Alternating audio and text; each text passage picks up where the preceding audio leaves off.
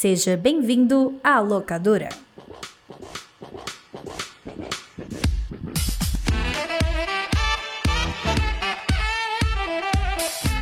Bem-vindos à locadora do Nicolas, a investigação ordenada e sazonal do audiovisual internacional. E fico me perguntando se um dia não lerei essa frase e se lembrarei dele, dessa frase, desse, desse ditado, dessa conversa inicial. Aqui quem fala com vocês é o PJ, terei a honra inabalável inextinguível de ser o host desse bate-papo de hoje. E quem eu nunca esqueço, quem sempre lembro, quem sempre está no meu coração é o meu amigo Roberto Udinei. Olá, Roberto! Olá, PJ! Tudo bem? Estamos bem, Tudo bem, cara. meu querido? Estou de boa, estou tranquilo, estou feliz. Mentira, estou lhe iludindo porque eu estou em um dia muito ruim, um dia muito triste. Mas o bom desse podcast são os amigos que fazemos pelo caminho que fazem com que a gente se sinta melhor na hora de apertar o REC. E depois eu odeio todos vocês na hora de editar. Mas tudo bem, esse é o ciclo da vida. Não há absolutamente nenhum dia ruim de sua vida que não possa piorar gravando um locador do Nicolas, não é, JP? Hum, não sei se concordo com essa frase, mas também não vou discordar. Deixa aí, né? Entre Deus e diabo a gente fica aí no A meio. gente fica na Terra do Sol.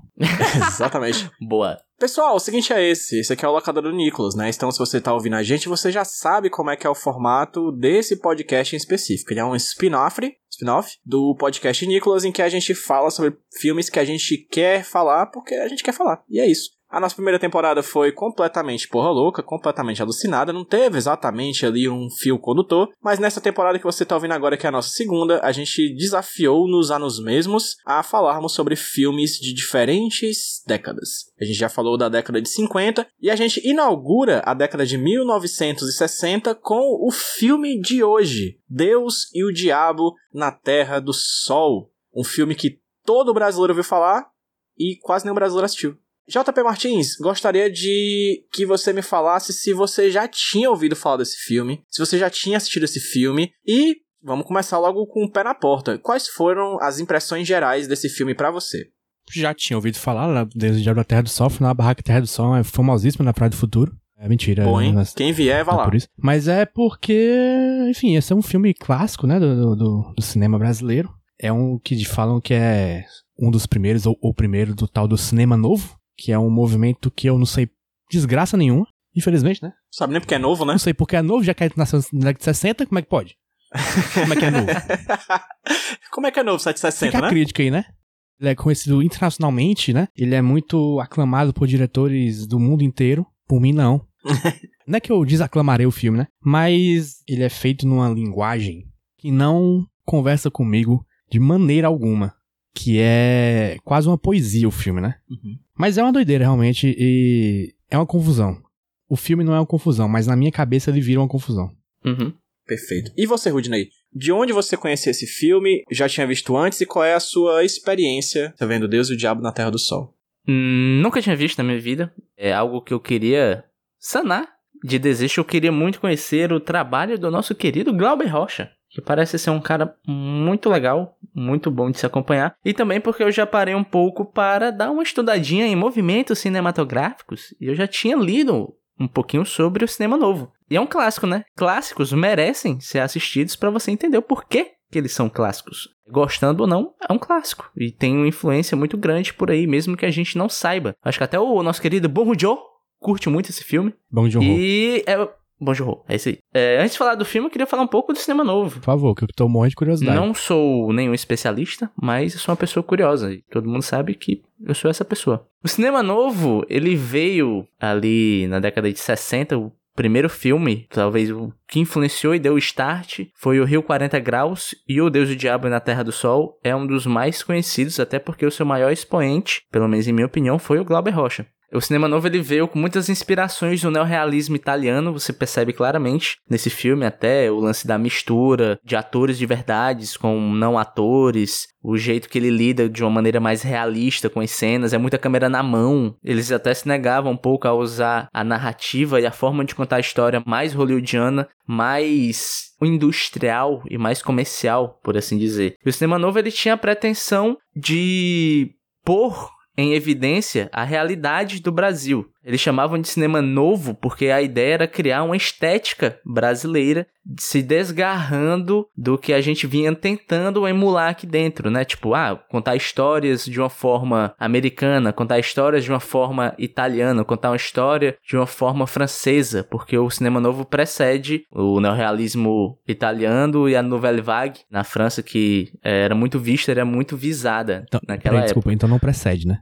Vem depois. Sucede. Sucede, perdão. Ele sucede esses dois movimentos que são influentes, apesar de beber muito do que esses dois movimentos fizeram. É, e aquela coisa, a proposta, como eu falei, era ser um cinema mais político, trazer à tona as desigualdades e o subdesenvolvimento do Brasil para a grande tela, né? Já era um filme que tinha um intuito político claramente, né? O cinema novo a gente pode dividir ele em três fases também. Na primeira fase predomina o Nordeste, é até um lance meio mitológico do Nordeste, colocando foco nos trabalhadores rurais, a miséria na região e a fome. É, o Glauber Rocha até tem até um trecho do manifesto que ele assina que é por uma estética da fome. E eu acho muito interessante todo esse ponto. Esse filme, tendo isso em vista, ele faz um pouco mais de sentido na minha cabeça. Na segunda fase já é a fase onde está instaurada a ditadura militar. Então o teor político fica cada vez mais claro e o teor de crítica também a todos os equívocos da ditadura militar, é, a hipocrisia que existia dentro do regime, né? E a terceira fase já é a fase, eu acho que é lá já na década de 70, então já tem muita influência do movimento tropicalista. Os filmes já ganham mais cor e já passam a evidenciar mais a fauna e a flora brasileira e etc. E as narrativas ficam um pouco mais esotéricas também. Eu acho que o maior exemplo é Macunaíma. Eu acho que eu vi Macunaíma no colégio, pra vocês terem noção, e foi muito impactante pra mim. Eu fiquei tipo, caralho, que porra é essa, irmão? Foi meio chocante, eu imagino. Sim, demais, mas é aquele tipo de coisa. Eu acho muito legal, cara, porque em que pese a gente gostar ou não do filme, em que pese a gente saber ou não sobre a história do cinema novo, eu acho muito legal que a gente conheça. Eu acho que é interessante a gente conhecer, porque é muito curioso que a gente saiba nome como Godard, como Truffaut, como Fellini, como Eisenstein, como, sei lá, o, o cara do, do, do Metrópolis, como é o nome? Fritz Langer, né? Exatamente, todos esses nomes estranhos ao nosso ouvido, sendo que aqui nós também tivemos um movimento cinematográfico gigante, influente. Eu falo gigante não só para o Brasil, para o mundo. E eu acho legal a gente conhecer mais essa história, até porque é nossa, né, cara? Queira que não queira, são pessoas que fizeram esse movimento aqui a duras penas, em que pese você gostar ou não dos filmes, eu acho legal você conhecer a própria história desse movimento, porque por ele você também começa a conhecer a própria história do país. Caralho, o Rudney acaba de nos dar uma aula, JP Martins. Meu Deus! Não entrei aqui pra hoje pra aprender. Mentira, entrei sim, porque eu tô muito curioso. É, acho legal porque o Rudney falou metade da frase que talvez seja a frase mais conhecida do Glauber Rocha, até mais do que seus filmes. O Rudney falou que esse filme tem muita câmera na mão, e uma das aspas mais famosas que tá no manifesto, inclusive, do Glauber Rocha é uma câmera na mão e uma ideia na cabeça. Nem sabia que era dele. Pois é, e isso me impressionou bastante, porque eu gostei desse filme. Entendi? É, menos, mas eu gostei pra caramba. O Deus e o Diabo na Terra do Sol, pra mim, sempre foi aquele filme de cirandeiro pedante de esquerda. Você liga? tipo, tem um vídeo, cara, que eu vi há muito tempo. Não, foi um episódio do Decrópotos, em que João Carvalho imita Fernanda Montenegro fazendo Viva Glauber Rocha. Viva Glauber Rocha, Avoé, Avoé, Evoé, Deus e o Diabo da Terra do Sol, Viva Glauber Rocha. Cara, isso me pegou muito, porque é basicamente o que talvez eu ouviria se eu passasse ali, sabe, JP Rude, o bosquezinho ali das letras da UFC, Sei. sabe, numas 5 da tarde, sabe, uma coisinha assim, que passasse ali eu veria alguma coisa desse tipo. E é engraçado porque é o tipo de pôster, por exemplo, que tá nas lojas de esquerda, é o tipo de pôster que você vê num cara, sei lá, no Facebook de um cara que leva 13 mulheres pra verem Bacurau, sabe? Parecia me vinculado na minha cabeça de uma forma extremamente preconceituosa, obviamente, né? Isso aqui nada que eu tô falando é exatamente algo elogioso, mas é uma forma extremamente preconceituosa de um filme difícil, de difícil acesso ou, ou experimental demais. E esse filme é de difícil acesso, é experimental demais e eu adorei. Talvez eu seja uma pessoa pedante de esquerda, talvez, mas eu acho o filme muito interessante em muitos aspectos, principalmente no valor simbólico dele.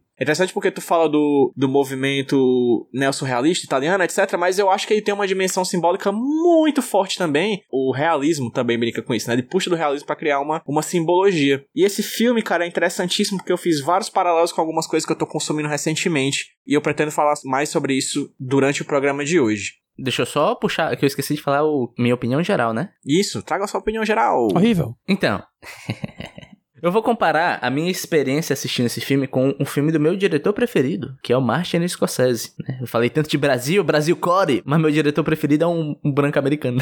Sempre, né? Sempre. Mas tudo bem, ninguém, ninguém é perfeito. O filme em questão, um dos filmes mais recentes dele, é o Silêncio, com o Homem-Aranha, né? O Andrew Garfield. E é um filme que eu assisti, um filme de três horas, assim, um filme eu terminei o filme cansado. Eu terminei o filme exaurido. É um filme chato. É um filme redundante. E é aquela coisa. É um bom filme? O bom, a frase mais clichê do mundo, é subjetivo. O ponto é, o fator de entretenimento desse filme, para mim, foi nulo. Foi muito difícil de assistir ele. Só que eu saí do filme pensando, cara, eu tive uma experiência. Eu senti algo. Esse meu cansaço foi algo que o filme quis me passar. E é a mesma sensação que eu tive assistindo esse filme aqui que a gente vai falar agora. Eu gostei de ver, foi uma experiência prazerosa? Não. Mas foi uma experiência. É um filme que me fez pensar pra caramba. Eu gostei mais de pensar sobre o filme do que de assisti-lo. Mas é isso, é um filme que eu gosto de tudo que ele está me dizendo. É um filme que eu gosto de pensar sobre ele. Você já falou dos simbolismos, eu acho muito interessante você pensar nisso.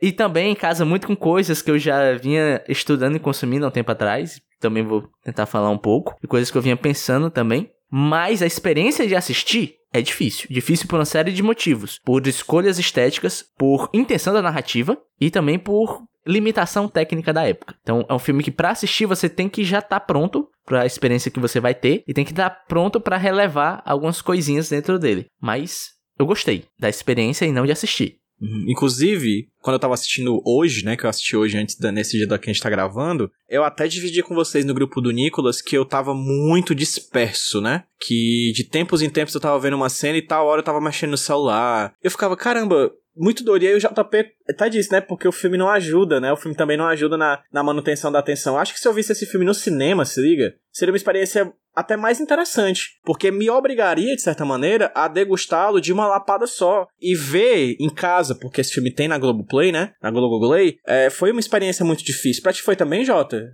Foi bem disperso, assim, como é que foi? Foi meio complicado porque eu fui ver, eu já estava com sono. E aí foi que nem tu, hum... não colaborou.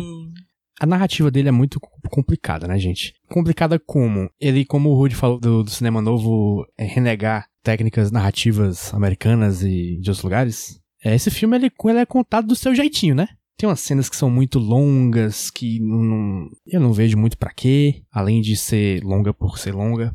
Os diálogos são muito teatrais de um jeito estranho. Você fala que o, o no, cinema novo é, é, realista, né? Mas ele é realista no que ele mostra visualmente, mas é como se eles não estivessem interpretando pessoas. Eles estão interpretando conceitos ou ideias ou. Como é que é aquela coisa do Jung que ele fala? Arquétipos. Estão interpretando arquétipos. E daí isso é um jeito muito estranho de. para mim, né? Que sou acostumado com filme de mainstream. E para mim isso é um jeito muito estranho de se contar uma história, né? É assim, é um jeito que eu não tô acostumado, que eu acabo não conseguindo absorver tão bem quanto se fosse um filme mais direto ao ponto, mais tradicional. O que mexe muito com minha autoestima, cara. Eu me acho burro filme. é complicado. E assim, eu, eu, vejo que ele não é ruim. Só uhum. que ele não conversa comigo. Como você falou, ele não é acessível é. para mim. Ele é acessível para outras pessoas, mas para mim não, não, não rola. Ele quer dizer algo. Só que eu não tenho um arcabouço suficiente para entender o que ele quer dizer do jeito que ele tá dizendo. O tempo inteiro eu vi esse filme como uma espécie de teatro filmado. Em vez de um palco tem um sertão, né? O coro canta a música, tem um cara que canta uma música, parece um coro de teatro grego. E aí, cara, a minha explosão de cabeça foi quando eu juntei essas duas coisas. O que é que tem de teatro e o que é que tem de teatro feito no sertão? Com essas atuações corporais tão exageradas. Na minha cabeça, fechou muito certo, cara. É Paixão de Cristo, tá ligado? De Nova Jerusalém. Sim. Massa. Aquela parada de, de você ter a coisa messiânica, de você ter o povo lá, aquelas peças monumentais com centenas de atores atuando. E, cara, isso explodiu muito a minha cabeça quando juntei essas duas coisas e achei esse ponto em comum, porque o filme trata disso também, né? Ele tem três atos, ou pelo menos parece ter, e três momentos do personagem principal, que é o Emanuel. A gente não deu uma sinopse, né, PJ? Desculpa, agora que Exato. toquei. O filme ele começa com o Emanuel, que é um vaqueiro, sendo Manuel, perdão, nome de anjo inclusive, é engabelado por um grande latifundiário, ou seja, é um filme de 2023. assim. ele mata esse cara e aí ele foge, e nessa fuga dele, ele encontra, em determinado momento, um líder messiânico e em um segundo momento, um sobrevivente do recém-destruído grupo de Lampião. Corisco, vamos dar o nome, Corisco. é o Corisco, exato. Corisco, inclusive, que aparece Corisco e Dadá, né, no filme. pô. Então você tem esses três momentos do Manuel, que é o personagem principal. O momento do pobre coitado vaqueiro tentando sobreviver e sendo enganado. O segundo momento dele completamente delirante de fé. E o terceiro momento dele entrando pro cangaço. Isso tudo acompanhado pela sua esposa Rosa. E é super interessante, cara, ver como parecem ser três filmes diferentes no mesmo cenário, com lógicas diferentes. E eu peguei muito dessa vibe do Paixão de Cristo. Desse teatro popular vinculado a narrativas bíblicas, que pra muita gente, hoje nem tanto, por causa da globalização, mas durante muito tempo, né, as narrativas bíblicas eram narrativas, né? Não era bíblico, era Sim. as narrativas, eram as histórias que eram contadas e consequentemente interpretadas por esse povo. Algo que é bem latente, né, PJ? É o caráter de revolta. Isso. Eu discordo um pouco do JP na questão das cenas serem um pouco longas, não vê sentido. Eu, eu tenho uma interpretação sobre isso que eu queria falar já. Porque é um filme muito centralizado da história do Brasil. Você tem dois blocos grandes de filme. Um é o Manuel seguindo um líder religioso e o outro ele entrando pelo cangaço. Que denota duas formas de revolta que nós tivemos paulatinamente no Brasil. Né? Existe o mito do Brasil como um país pacífico. Ah, porque o brasileiro não se revolta? Porra nenhuma, irmão. Como não se revolta? Tá ligado? Eu acho que esse é um dos pontos do filme e um dos pontos que o próprio Glauber Rocha defende, que a revolta ela vai acontecer dada a situação onde as pessoas estão inseridas. Por exemplo, é, o filme retrata muito um processo que a gente tinha no Brasil, e um Brasil que às vezes é um pouco desconhecido, porque a gente estuda história, a gente vê a história das grandes metrópoles de São Paulo, Rio de Janeiro, Minas, e a gente acha que aquilo é o Brasil, só que não é. Por muito tempo, o Brasil ficou relegado a esses centros urbanos e quem estava à margem, no caso aqui o sertão, não tinha uma noção de estado, vamos colocar assim. E o filme retrata muito bem isso lá no comecinho, onde quem manda é o coronel.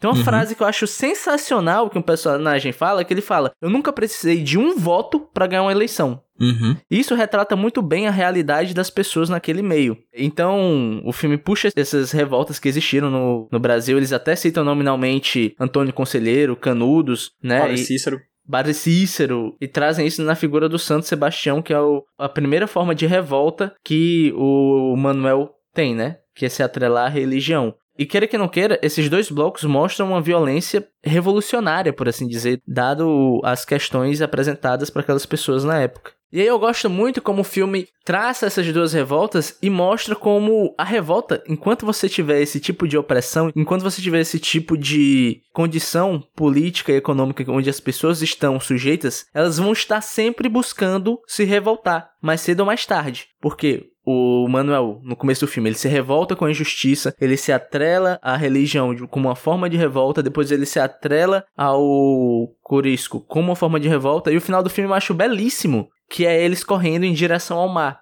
Que o mar é essa terra prometida onde todas as lamúrias e agouros que o sertanejo tem vão acabar. E eles estão correndo e o mar aparece, como se, tipo, eles se revoltaram, não deu certo, eles vão se revoltar de novo. O povo vai se revoltar de novo, porque essa é uma luta constante. Ainda tem gente passando fome hoje em dia. Tem gente passando fome agora no Brasil. Ano passado os dados davam que quanto 30 milhões de pessoas estavam em situação de fome. E a galera tenta relativizar, dizendo como é que era. Eu vi muita gente tentando relativizar que não, elas só não estão comendo as proteínas indicadas, não sei o que. Não, é fome, Ou seja, amigo. fome. Fome, porra. Porque fome é isso, não é, É fome, não fome, é cara. exatamente passar fome, é não ter nutrientes, né? Exatamente, é fome. Então eu acho muito legal essa questão do filme. Eu acho muito bonito esse final de mostrar que, cara, enquanto estiver desse jeito, vai ter revolta. Porque a revolta, ela não é uma questão nem moral, chega a ser, tá ligado? Uma pessoa está Aham. com fome, uma pessoa está sem esperança por estar com fome, você vai fazer qualquer coisa pra comer, irmão. A necessidade básica. E o filme, ele centra muito isso nos dois personagens principais, no Manuel e na mulher dele, né? Hum, a Rosa. Isso, a Rosa. Porque o Manuel é um cara que, não, vamos tentar, vamos fazer tal coisa. Ele tem esse ímpeto de melhorar e melhorar para ele botar uma comida na boca. E a Rosa é uma personagem que retrata uma coisa que, que esse tipo de situação passa pra gente, que eu acho que todo mundo sentiu isso em tempo de pandemia, que é uma certa apatia. Ela é inerte, né? Ela vai Exato. pela inércia, né? É inerte porque ela tá na situação que ela não vê como sair, então aquela coisa, não tem o que fazer, tá ligado? Pra onde o vento apontar? É, é tanta situação ruim em volta dela que mais uma ou mais outra, sabe? Não tem o que fazer. Eu lembro, cara, que teve um tempo, que em tempo de pandemia, muita coisa rolando, muita desgraça acontecendo no mundo, e eu acompanhando jornal, jornal, jornal. Teve um tempo que eu me sentia meio anestesiado.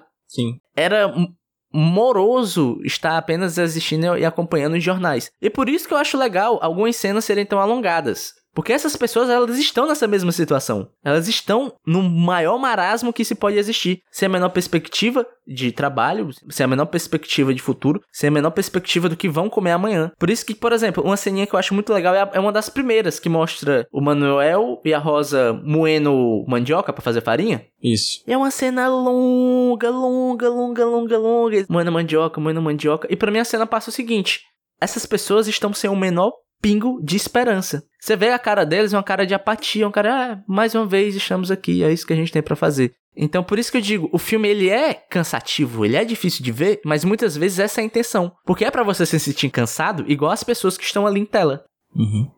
Eu acho particularmente muito interessante toda essa questão da religiosidade dentro do filme. Como ela é bem feita, né? Porque tu falou uma coisa interessante, Rudy, que é o seguinte: em determinado momento, os livros de história esquecem do Nordeste, passam a falar de Sudeste, Sul, etc. Mas por que que se esquece disso? Porque, na verdade, os movimentos que, que se davam aqui, eles eram anti-república, né? Uhum. Eles eram exatamente anti-nação. Eram movimentos separatistas, né? Então, eram movimentos que não queriam fazer parte da história desse Brasil que estava nascendo ali ao lado, porque quando esse Brasil vinha ali ao lado, ele não queria conversa para se juntar, ele queria meter bala. Não tá com a gente? Então morra.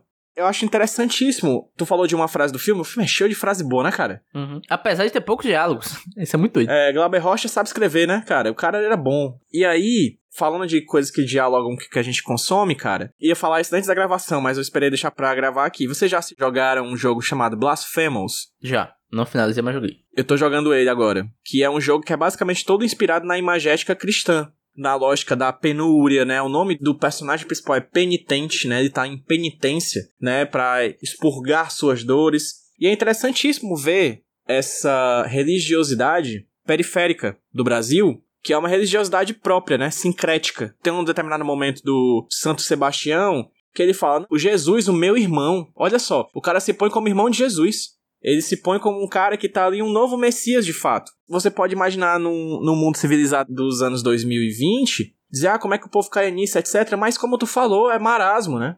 É inércia. E se apegar a essa religiosidade faz parte de uma estratégia de sobrevivência. Uhum. Né, com uma matilha. E isso é muito impressionante porque você pode até penalizar o grupo por seguir essas coisas, mas tem uma fala, e aí eu quero pegar essa aspa fantástica, do Júlio, do cantor do violeiro cego, que ele fala pro. Como é o nome do cara? Antônio. Antônio, Antônio Matador, é? das Mortes. Cara, esse nome é pica. Puta que pariu, velho. Isso é nome de nome de personagem de RPG, e tá ele ligado? Vai, e ele vai voltar, hein? Tem outro filme com ele.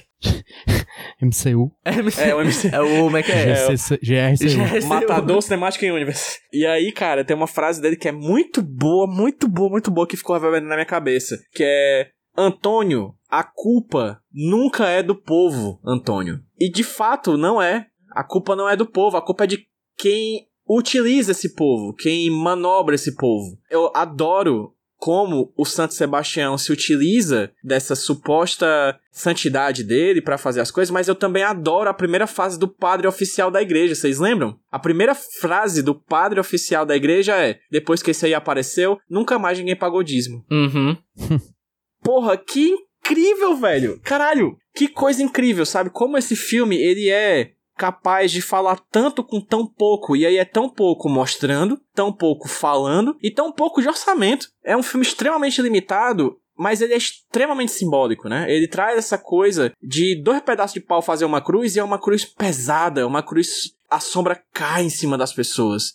O filme é muito impressionante, e me entristece eu não ter tido tanta atenção pro filme porque eu não consegui manter. Mas eu acho que é um filme que merece o retorno. E aí a gente falou de certas coisas de que gostamos e não gostamos, etc. E o Jota falou dessas coisas. Mas, Jota, você gostou de coisas do filme? Tu sabe me pontuar coisas que você acha interessantes do filme? Primeiro que eu não desgostei do filme. Sim, eu sei, eu sei. Eu entendi isso de cara. Não é que você não desgostou, mas assim, porque como tu falou das questões confusas do filme, de fato o filme é, né? É. Fala aí, do- da, mesmo dentro da confusão, quais foram as coisas que saltaram aos teus olhos, assim, fizeram os seus olhos de cinéfilo brilhar? Eu gosto, assim, apesar do cri- criticado, assim, criticado mais ou menos, como ele é teatral e os diálogos, eu gosto muito de, de algumas coisas, como, por exemplo, o jeito que o Corisco se impõe, o jeito que ele fala, o jeito que ele se mexe. Ele é um cara muito perturbado, né? E o ator expõe isso sendo completamente frenético e, e- e maluco. Ele dá um, o lariate do Zangief mais de uma vez. Ele fica gritando e pulando. Eu acho esse cara é muito bom. É o Tom Baixo, esse cara tá vivo até hoje aí, é um ator de novela. Né? É, mesmo se você não conheça o nome dele, você olha pra cara dele e sabe quem é. Eu, eu não sei pontuar exatamente o que mais eu gostei, apesar de eu ter gostado. A trilha sonora é muito boa. A Putz. trilha sonora é muito foda. Se não me engano, é do Vila Lobos, né? Que ele usa peças do Vila Lobos pra, enfim, outra coisa de, construção de narrativa brasileira, né? Sim. Pega a música lá do, do mais pica do Brasil. O JP também ficou na cabeça com Matador de cangaceiro. Fica, né, cara?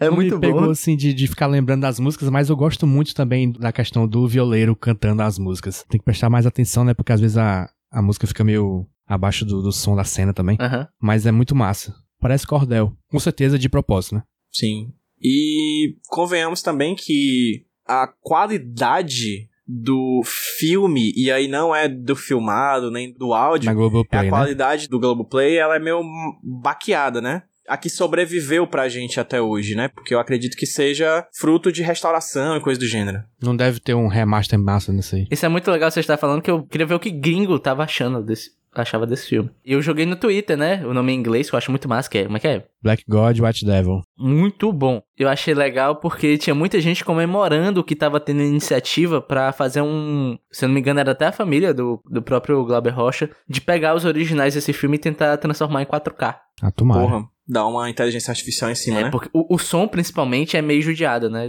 É, bastante. Tem a vez que eu tinha que pausar e voltar. eu tava assistindo na TV, eu vim pro computador pra poder escutar no headset, porque às vezes Pois é. era difícil. Me impressiona a Criterion da vida não ter pego ainda esse filme pra fazer um lançamento foda.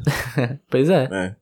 É, falando um pouquinho ainda sobre a questão específica da religiosidade, só uma coisa da vivência, né? Eu tive a oportunidade de fazer é, um curso de escrita biográfica com o Lira Neto, Eita, foda, hein? que foi, foi lá na Unifor, foi bem interessante, foi bem legal. E o Lira é um dos biógrafos do Padre Cícero, né? Inclusive está na minha lista de desejos na Amazon pra comprar. Quem quiser me dar de presente, beijo. Olha aí, hein? Quando é teu aniversário mesmo?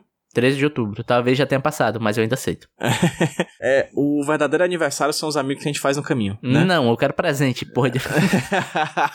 então, é, eu lembro na conversa dele no, sobre o Padre Cícero que ele, um homem ateu, o Lira Neto é ateu, ele não entendia muito bem como é que se dava essas dinâmicas de poder e de fé no sertão, e ele se imbrica dentro do pessoal da Romaria, do Padre Cícero. E aí ele puxa conversa, assim, com aquela coisa bem homem ateu da ciência, sabe? Ah, você sabia que o, o Padre Cícero ele vai voltar pra igreja, ele vai ser perdoado? Aí o pessoal perguntava, "Co- como assim? Perdoado? Ele fez alguma coisa de errado? E ele falava, é, ele foi excomungado. Aí o pessoal, o que, o que é excomungado? Eu não sei o que é excomungado. Ah, ele foi tirado da igreja. Aí ele falou, né, ah, tá no processo de ser voltado para retornar pra igreja e também de canonização. Aí ele disse que o que marcou ele, que fez ele mudar de opinião e pensar de uma forma completamente diferente é: ah, tudo bem, mas pra gente ele já é santo. Então esse é a característica dessa igreja periférica, da igreja do sertão, dessa igreja diferente. É uma igreja extremamente sincrética, mistura de muitas coisas diferentes, né? Você traz vários tipos de imagéticas cristãs de diferentes e tudo mais, mistura isso tudo e na verdade vira uma igreja autônoma, que não se importa necessariamente com cânone. Ela cria sua própria religiosidade e vira uma outra coisa. É por isso que ela era tão odiada, porque a igreja católica da época fazia parte da unificação do país, né? Fazia parte da política. Tanto que o Antônio das Mortas,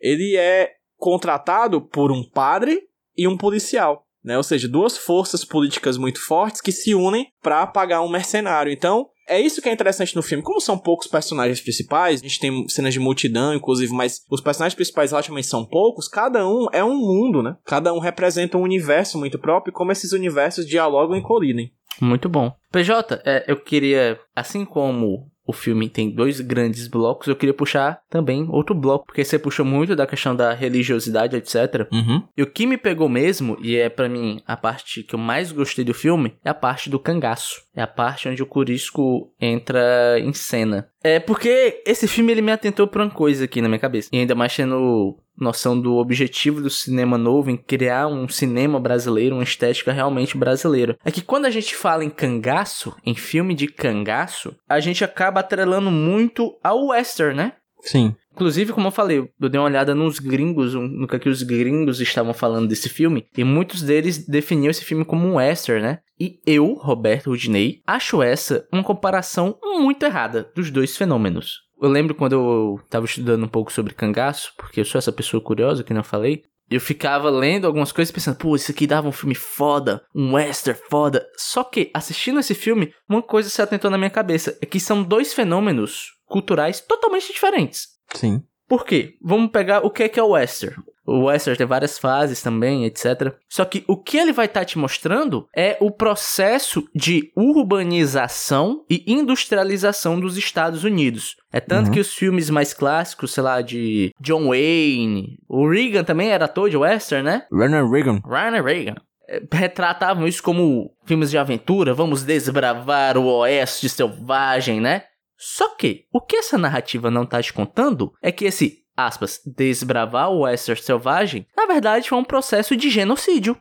Hum, colonização. Colonização e genocídio. Esse desbravamento implica necessariamente o genocídio de milhares de povos indígenas no solo norte-americano. Então, essa narrativa gloriosa dessa busca pelo oeste que a gente vê no cinema americano é maquiando e tornando bonito, colocando floreios, é um processo de morte. É muito parecido com o que a gente tem com filme de guerra hoje em dia, ou não só hoje em dia, mas que são filmes heróicos mostrando os bravos americanos indo bombardear e matar pessoas pobres em outro país. Tá ligado?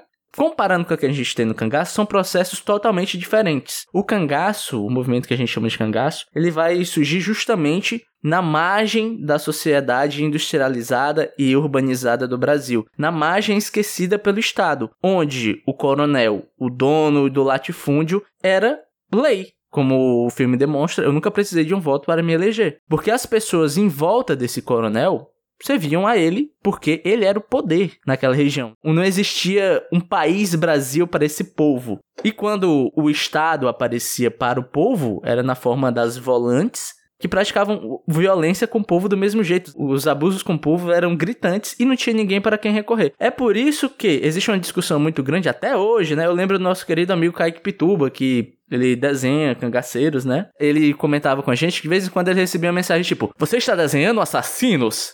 É raso, né? É muito raso, porque você esquece de todo o processo histórico. Um dos motivos da gente lembrar até hoje do cangaço, um dos motivos da gente ter tanta história de cangaço hoje em dia, é porque nesse meio onde o povo sofria um abandono estatal gigante sofria abusos tanto do braço do Estado quando vinha e poucas vezes vinha, quanto dos donos de terras, né? Eram, eram totalmente subjugados por esses dois polos. O cangaço vinha como forma de revolta também, porque era um momento onde essas duas forças também se sentiam ameaçadas. E tudo bem, o cangaço sim praticava violência, o cangaço sim era um movimento violento praticavam abusos, era comum estupro. Tal. Não estou justificando essas questões, né? Não estou minimizando essas questões, por assim dizer. Mas, em meio a esse caldeirão de abandono, era uma força de resistência no meio do sertão, vamos colocar assim. Uma força difusa, uma força sem um caráter organizado de revolta, vamos colocar assim, mas ainda era uma forma de revolta que era vista pelo povo. Então, comparar um movimento genocida de expansão com financiamento estatal com extra com o cangaço, que é um movimento que surgiu justamente pelo abandono estatal e pelo abuso estatal e financeiro da população, eu acho que são totalmente conflitantes.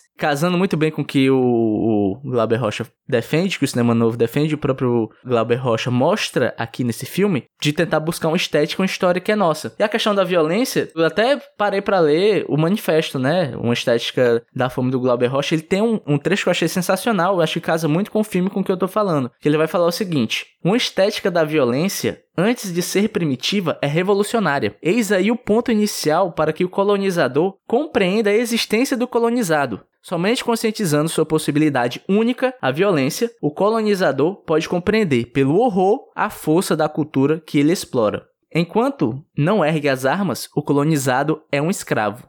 Tá ligado? Caralho. Esse Glauber Rocha tem futuro, viu, velho? Não é, mano? Então, eu acho. Tentando concatenar meus pensamentos aqui. É, e só pra deixar claro, a violência que ele fala não é necessariamente uma violência vinculada ao ódio, mas ao desejo de mudança e de transformação social. Justamente por isso que eu não consigo ver o cangaço ser comparado com o Wester, e é justamente por isso que eu consigo ver e entender o porquê que até hoje o cangaço ainda é relevante nos dias atuais para entender o processo histórico de que a gente ainda está inserido, tá ligado? Eu acho que o filme faz um bom trabalho em retratar isso, porque o Curisco é isso, o Curisco ele até fala: o meu fuzil está aqui para que nenhum pobre mais passe fome. Mas mesmo assim, ele perpetua uma violência, ele perpetua uma espécie de vingança meio difusa, meio incongruente, meio contraditória. É, mas ainda é uma espécie de revolta. Ainda dá para se considerar uma certa revolução. Ele ainda se colocou contra o Estado que estava oprimindo, né? Mas uhum. da mesma forma que isso também não exclui as contradições da violência que ele está cometendo. E o filme faz um papel muito legal em mostrar isso pra gente também, de como essa violência, ela é revolucionária, mas também por não ter um certo direcionamento, vamos colocar assim, ela acaba sendo contraditória também. Se fosse para fazer um paralelo político, histórico, social com o western, os cowboys americanos seriam os bandeirantes brasileiros, né? Sim, exatamente, é isso. Os bandeirantes portugueses, né? Seria uma história de, de bandeirantes heroificados, né? Porque essa foi a nossa história de colonização. A urbanização brasileira, né? A criação das cidades brasileiras veio, foi feita em cima de cemitério indígena, né? Os bandeirantes são os nossos cowboys. Sim. E aí, cara, eu não sei mais o que eu tenho pra falar desse filme, não, cara. Acho que a gente falou bacana, bora pra frente? Vamos. Vamos de notas. Ah, esqueci. Tem uma coisa para falar. Voltando. Sobre o Corisco, né? Que é essa figura que o JP falou de que ele é tão confuso e hiperativo e doideira. Ele tem a coisa da dupla personalidade, né? Ele conversa com ele mesmo, sendo que não é ele mesmo. Ele é o Corisco e ele também é o Lampião. Né? Ele incorpora a alma de Lampião no corpo de Corisco e em determinado momento ele fica tendo essa dupla personalidade. Eu acho isso fantástico, né? Essa coisa de um homem de duas cabeças, né? Que ele fala. E é sempre essas figuras, né, cara, mitológicas. É o dragão da maldade, é o São Jorge Guerreiro, né? Sempre essas figuras meio. que trazem um mitológico pra crueza da terra vermelha do sertão. Eu acho isso incrível. Não, isso, incrível, e é legal incrível. tu falar isso porque casa muito com uma parada estética que eu amei. É que o JP mesmo falou que é o filme tem uma dose muito teatral. Os diálogos são declamados, né, de maneira pomposa e tal. Mas ao mesmo tempo, os cenários são mega crus. Sim. Não tem cenário, a verdade é essa. Tem um, um descampado e tá com uma câmera ali. Uhum. Parece muito ter sido filmado com luz natural, tá ligado? Então, que nem tu falou, esse lance da crueza do mundo e da mitologia sendo envolvida nesse sincretismo e a fotografia também retrata isso, pelo menos ao meu ver. Eu gosto muito, inclusive, falando de fotografia, eu gosto muito como o branco dele é tudo estourado. Ele reforça muito como ali é um lugar muito quente, um lugar que tem sol pra caralho. Parece uma xerox a, a, as imagens desse filme. É muito bom, um contraste muito, muito forte. Pessoal, vamos dar nota? Lembrando aqui para os nossos ouvintes do Locador do Nicolas, que ocasionalmente nunca têm ouvido, ou para os que ouviram e têm memória curta, o Locador do Nicolas dá uma nota de 0 a 9. Porque 10 seria se ocasionalmente tivesse Nicolas Cage no filme, coisa que não tem, então já perde um ponto de cara. E aí vamos de nota e eu vou começar com as notas com meu amigo JP Martins. Muito bem. Queria muito ser mais inteligente. Queria saber mais de história, de literatura e de cinema para gostar mais desse filme. Porque, enfim, eu sei que ele é bom, só que eu, minha mente limitada não absorve o suficiente. Meu cérebro é muito liso para ele. Então é 6,5. Porque eu até gostei. Mesmo não, não tentando porra nenhuma. É, me deu muita curiosidade de ver o quase continuação, né? Que é o o filme chamado. Como é? Dragão da Maldade contra o Dragão da Maldade contra o Santo Guerreiro. Que é um filme sobre o Antônio das Mortes. Que é é uma frase que tem nesse filme aqui, e é o filme do Antônio das Mortes, né? Assim, porque apesar de eu, desse filme não conversar comigo, eu tento sempre dar uma segunda chance pras coisas. Então, quem sabe, né? O próximo conversa melhor com- comigo. E se ele não conversar também, pau no meu cu. É. Vocês mesmo. Roberto Rudinei sou eu, sou essa pessoa. Eu gostei muito do processo de pensar sobre esse filme, de ler esse filme, de tentar entendê-lo. Mas eu assisti, ele é difícil, ele é complicado. Tanto por escolhas de narrativa, que as cenas serem meio longas, né? Você se sente cansado assistindo ele, como também por questões do próprio tempo. Tipo assim, as cenas de ação desse filme, elas são muito engraçadas. É uma coisa meio, sei lá, Charlie Chaplin, Trapalhões, né? Que tem um som de tiro, aí um corte da pessoa fazendo... Ah! O, o Antônio das Mortes tá matando muitas pessoas, né? É, é tipo um gifzinho dele só... Pei, pei, pei. Fica cortando uh, a montagem, né? Fica mostrando ele em lugares diferentes atirando. Sim, é, tem alguns momentos que ele é meio truncado. É, então, pro filme, eu vou dar uma nota 7,5.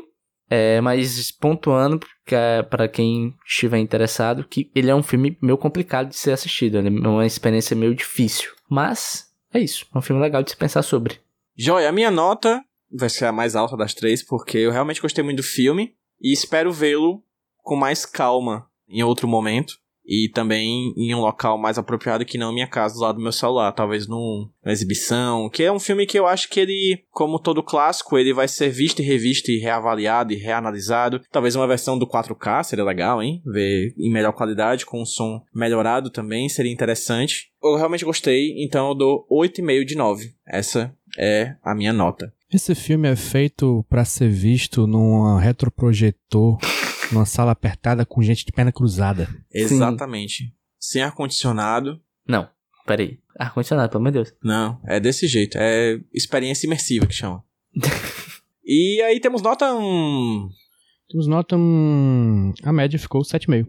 Ah, ok. Razoável, razoável. Sabe como é que esse filme conseguiria um 10? Não sei. Se se tivesse Nicolas Cage, talvez não, não conseguisse também. Mas daria pra encaixar o Nicolas Cage em algum lugar desse filme. Tá aí o nosso desafio. Nicolas Cage funcionaria em um filme do cinema novo? E se esse filme Deus já na Terra do Sol tivesse Nicolas Cage, Roberto Rudinei, onde Nicolas Cage estaria? Pô, cara, essa é uma tarefa muito difícil. Mas eu acho que o personagem que teria mais potencial da gente ver Nicolas Cage's seria o Sebastião.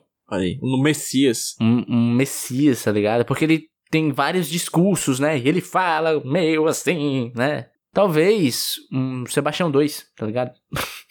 O Messias agora é outro. O Messias agora é outro, exatamente. E você, JB Martins, onde encaixaria Nicolas Cage nesse intrincado quebra-cabeça? A resposta não pode ser outra, mentira, pode ser várias, mas eu gostaria no Antônio das Mortes. Olha aí, hum, cara. verdade. Anthony of the Deaths. Anthony of Deaths.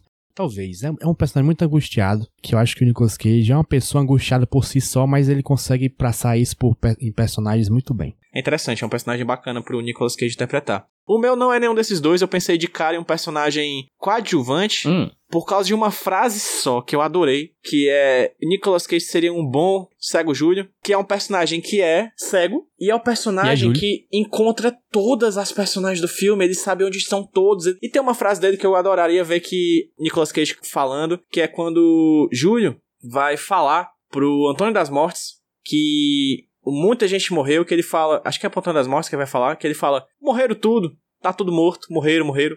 Achei essa frase incrível. Eu gostaria que Nicolas Cage falasse em português: morreram tudo, morreram, morreram, tá tudo morto. É um negócio que eu gostei muito. Uma e é um personagem fofoqueiro, né, ô PJ? O fofoqueiro Exatamente, é a representação do brasileiro, isso sim é Brasil. exatamente. E num filme onde muitas pessoas morrem, quem é que vive? O fofoqueiro. Olha aí. Fofoca, isso pode salvar sua vida no futuro. Exatamente. Fofoxe.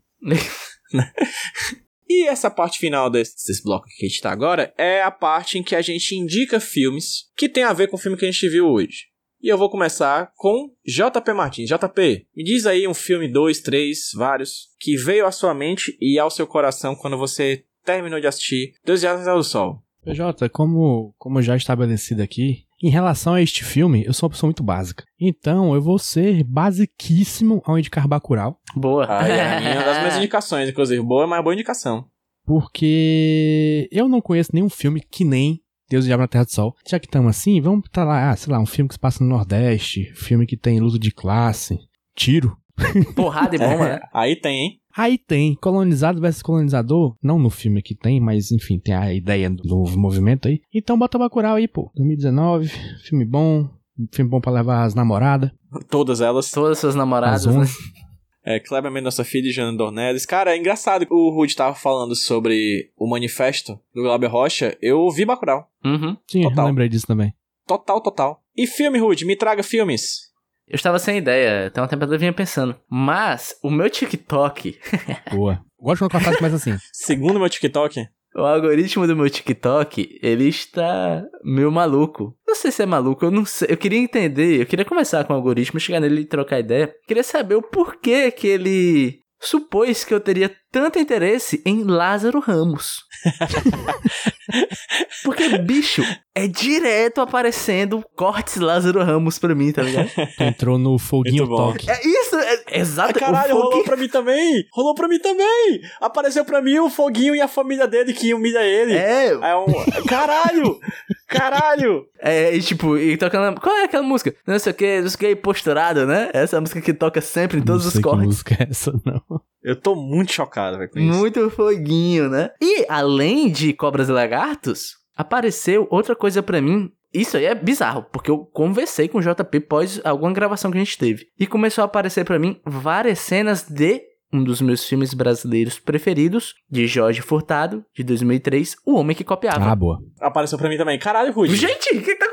Eu tô chocado, real, porque apareceu pra mim aquela cena dele. A primeira cena, que é ele comprando fósforo. Não, pra mim apareceu várias cenas e, e eu sempre que apareceu, eu ficava pensando, caralho, que filme bom, bicho. Porra, que filmaço. E se preparem, ele irá voltar. Ah, mas outra coisa, outra coisa. Como eu falei que eu passei um tempo estudando sobre cangaço, o que eu falei foi baseado mais ou menos com o que eu estudei, eu queria falar coisas que eu li, né, que eu acho interessante. É o livro Os Cangaceiros, Ensaio de Interpretação Histórica, do Luiz Bernardo. É um livro muito legal, muito completinho. O segundo é um livro de uma pessoa que eu e PJ entrevistamos num- dos nossos podcasts Finados. Finados. O livro da É, Adriana saudoso. Negreiros, Maria Bonita, Sexo, Violência e Mulheres no Cangaço. Esse livro eu acho muito interessante, porque os outros que eu li passam por cima do que ela fala, que é a relação do cangaço com as mulheres lá dentro, a história dessas mulheres, da Maria Bonita, da Dada e de tantas outras que integraram esse grupo. É muito interessante mesmo, um livraço. E outra coisa que eu queria indicar é a obra do Frederico Pernambucano de Melo. Ele tem livros muito interessantes sobre o cangaço, né? Pode pegar lá pra ler. E também o Bandidos, do Eric Hobsbawm. Acho que te dá uma perspectiva muito interessante sobre a questão da violência, da revolta e de como esses movimentos insurgentes, mesmo que às vezes até movidos por interesses próprios, ainda são movimentos revoltosos e ainda causaram forte influência nas pessoas de suas épocas e que observaram esses movimentos ao longe. E entre eles está o cangaço.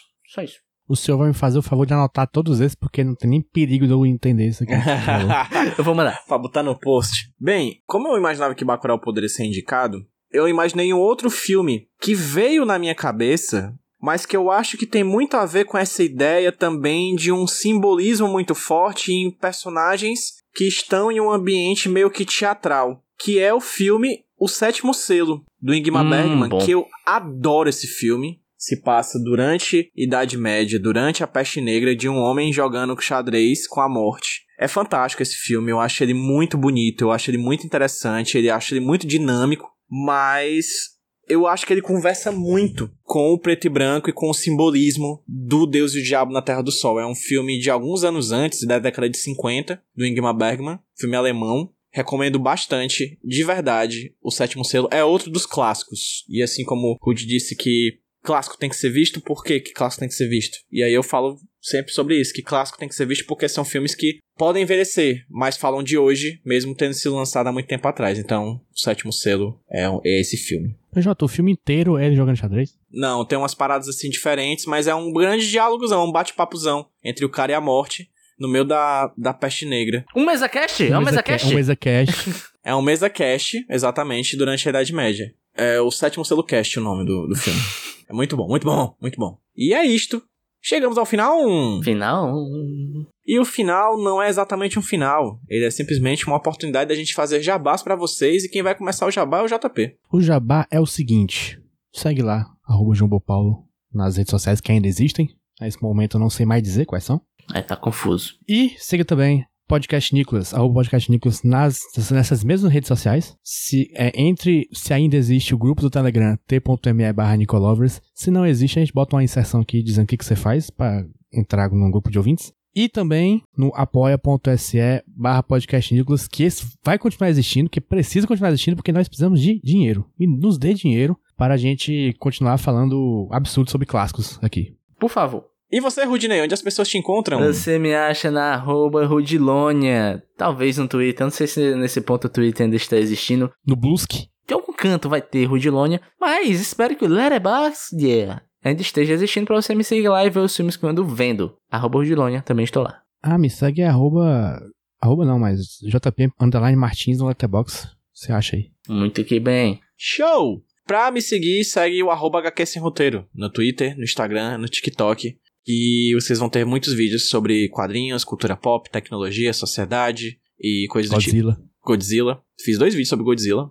Aí. É, bem legais. Floparam, mas tudo bem, a vida é assim mesmo. E é isso, pra não flopar, segue lá, comenta, baixa, compartilha e vem ser feliz. Bem, e agora a gente vai saber qual é o filme do próximo Locadora do Nicolas. Filme que foi lançado necessariamente na década de 1960. Né, Rudinei? Qual vai ser o filme que a gente vai ver, cara? Sim. Eu falei muito de western, né? Eu não sei se eu falei mal, né? Eu acho que eu fiz uma análise. Eu acho que tu xingou todo mundo que gosta de western. Sim, seus E com razão, né? otários. E pra mostrar que eu sou, antes de mais nada, um hipócrita, eu vou trazer um western pra gente ver.